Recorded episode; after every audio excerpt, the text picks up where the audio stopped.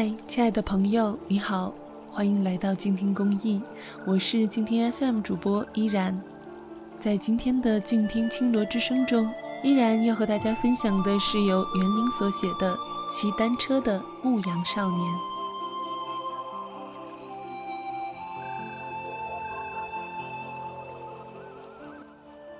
巴音邻居家的打草场上，过冬富裕的草垛撤出了栅栏。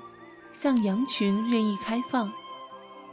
昏黄的草地上，羊群簇簇围绕在尖顶的草垛周围，伸嘴扒拉干草和草垛下温暖地气养育的嫩草，像是举办一场上百桌的露天宴席。而巴音家的羊群却没有这样的待遇。他家打草场的面积很小，草长得也不好。越冬的干草早已告罄，羊群只能在空荡荡的草地上漫游，低头寻觅初春刚刚冒出来的青草，看起来像是大风把它们不停地从立脚的草地吹走。巴音骑着自行车去拢回它们，又小心着不让两处羊合群。如果合群了，母羊就会找不到自己的羊羔。巴音家的草场是一条平缓的小山谷，这样柔和起伏的山谷在科尔沁草原上远近蔓延，像是在一双神灵的手里亲自抚弄出来。山谷之间的平川上，熬过了一个冬天的羊群和牛群皮毛消瘦，倦于移动，一眼望去会疑心是假的。少年巴音。和他坐落在草地的家，也刚刚从漫长的冬天里熬过来，留着消瘦的外表。巴音去年夏天开始一直发烧不退，到长春查出脑脓肿，手术前后住了三个月院。脑脓肿的原因就是从小就有的中耳炎长期不治，脓液入脑。草场离苏木医院有八十里地，牧民孩子生这类小病只能不管，最多是给耳朵里滴点香油，直到耳聋。正像李娟笔下的阿勒泰的卡西姑娘一样，八一五岁的时候还生过一场大病，家里人去乌兰浩特为她做了鼻窦炎手术，花了两万多元钱。全部由自家承担。绵延的小山谷似乎无力为这个家庭提供足够多的庇护。巴音刚出生不久，坏运气就一直前来造访。巴音父亲的蒙古族名字里有一个“兔子”的“兔”字，但十五年前的一场车祸让他完全失去了兔子的敏捷。依赖假肢的他。干不动重活。巴音家里的羊群比别家少，圈栏比别家小，也没有能在草原上奔驰的皮卡车。发病后筹措手术费用，家里的羊低价卖掉了一百多只，羊群缩水了一半。过年杀的几只羊也早已吃光了，家里借了高利贷，一个月一分多到两分的利息。眼下只能还利息，根本没有资金去扩大羊群。哥哥又在赤峰上技术学院，每年要花两万元。巴音的病让家里总共花销二十来万，其中医药费十万元，新农合报销了四万七千元，大病医保赔付了三万八千余元。由于科右旗是内蒙古草原唯一的试点县，用新农合干部的话说，就是吃到了偏食。这在巴音做鼻窦炎手术时还是难以想象的事儿。长达十个小时的开颅手术，在巴音的耳朵和前额上留下了印记。十几天的鼻饲也让他经受了一生中最长的忍耐。尽管元气大伤，他和家庭总算一起熬过了这个冬天。接膏房新添了三十多只羊羔，有几只才出生三四天，走路摇摇晃晃，让巴音看到了自己手术后的样子。左半边身子变得不太好使，经常走在草地上就摔倒。他无法上学，只能不停地锻炼，锻炼。过年后，家里用亲戚慰问的压岁钱为巴音买了这辆山地自行车练习平衡。眼下，他能顶着大风在草原上骑着自行车照顾羊群。这多少弥补了他不会像哥哥那样骑马的遗憾。家里有一匹马，只有在外上学的哥哥能骑。巴音的脑子生病之前，曾经一再试图骑上马背，却被马踢了好几次。眼下生了病，自然更是不敢尝试了。自行车就是巴音听话的小马。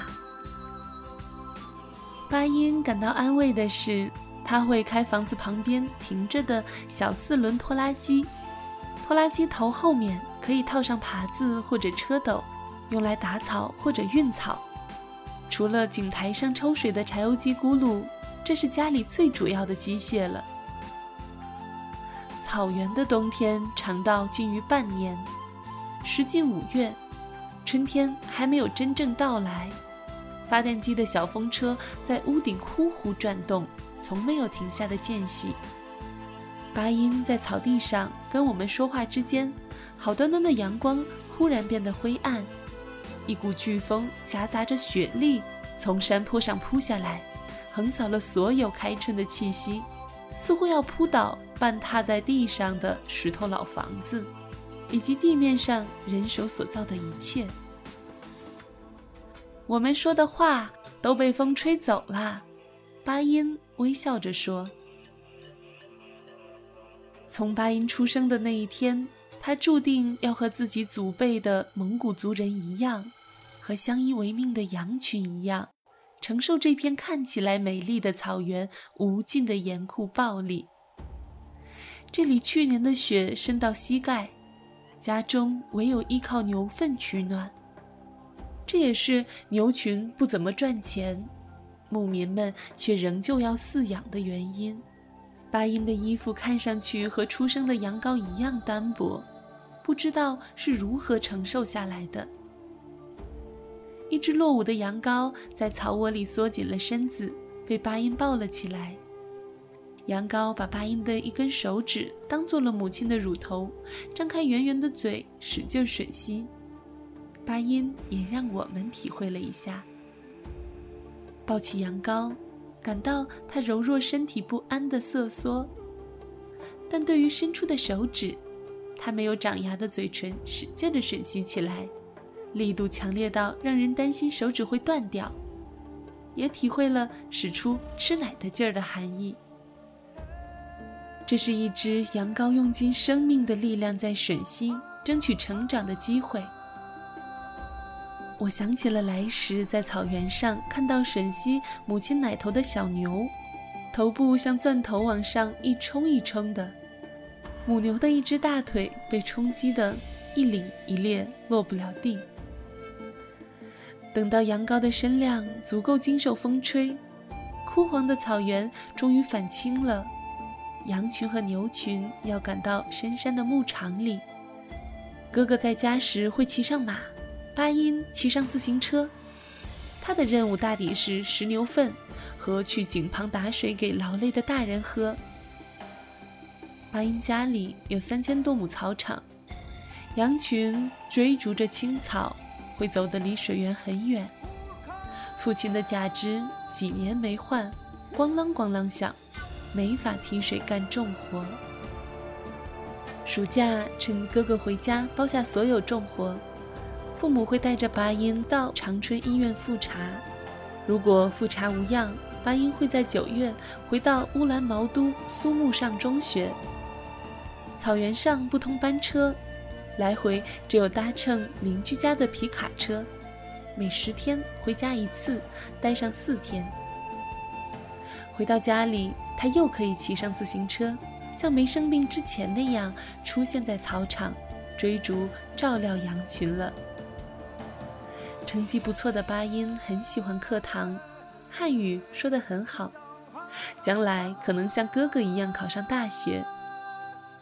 几次去长春看病和复查，也让他知道了什么叫做远方。但他更熟悉的是生养他的家乡。八九月是草原最美的季节，长高的草会把羊群遮住，远远看去，只有半身的人在深青色的大海上游泳。一阵风压低了草迹。像海水退潮，才出现低头吃草的白色羊群，正像巴音在课本上学到的前人古歌：“天苍苍，野茫茫，风吹草低见牛羊。”天空时而有大雁列队飞过，让巴音哼起自己最喜欢的蒙古族歌曲《鸿雁》。巴音是个爱画画的少年。在幼儿园得过一等奖。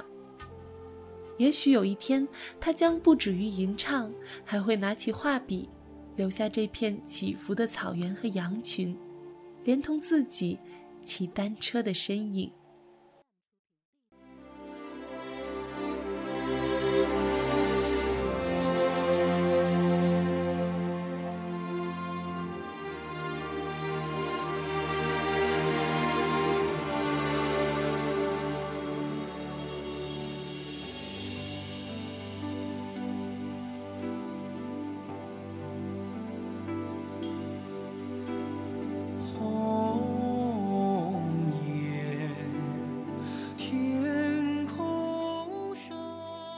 骑单车的牧羊少年，牧羊少年的化名是巴音，出生年份是两千零一年，试点现在内蒙古科右前旗，确诊的病种是脑脓肿，确诊时间二零一四年，现在已经恢复健康，治疗共计花费了十一万九千八百二十三点七八元，截止目前，新农合报销的金额是。五万两千七百一十元，大病医保报销金额是五万零二百二十元。今天我们听到了这位骑单车的牧羊少年巴音的故事，也知道他已经恢复了健康，真的为他感到高兴。同时，由新农合和大病医保共同的报销，也为他的家庭解决了不少的困扰。感谢你收听本期的静听青罗之声。希望你可以和我们一同关注乡村孩子，关注大病医保公益基金，让每个孩子都能够有尊严、有质量的病有所医。我是主播依然，喜欢我的声音，欢迎在新浪微博关注 NJ 依然，或是加入我的公众微信 NJ 依然五二零。关注青罗公益，请在微信公众平台搜索“青罗营”。想要收听更多有声节目，请在公众微信平台关注“静听有声工作室”。如果你听完袁林所写的这一篇《骑单车的牧羊少年》有所感触，也欢迎你在节目下方留言。感谢你收听今天的节目，希望你可以转发，让爱心事业扩散得更远，为公益事业献出自己的一份力量。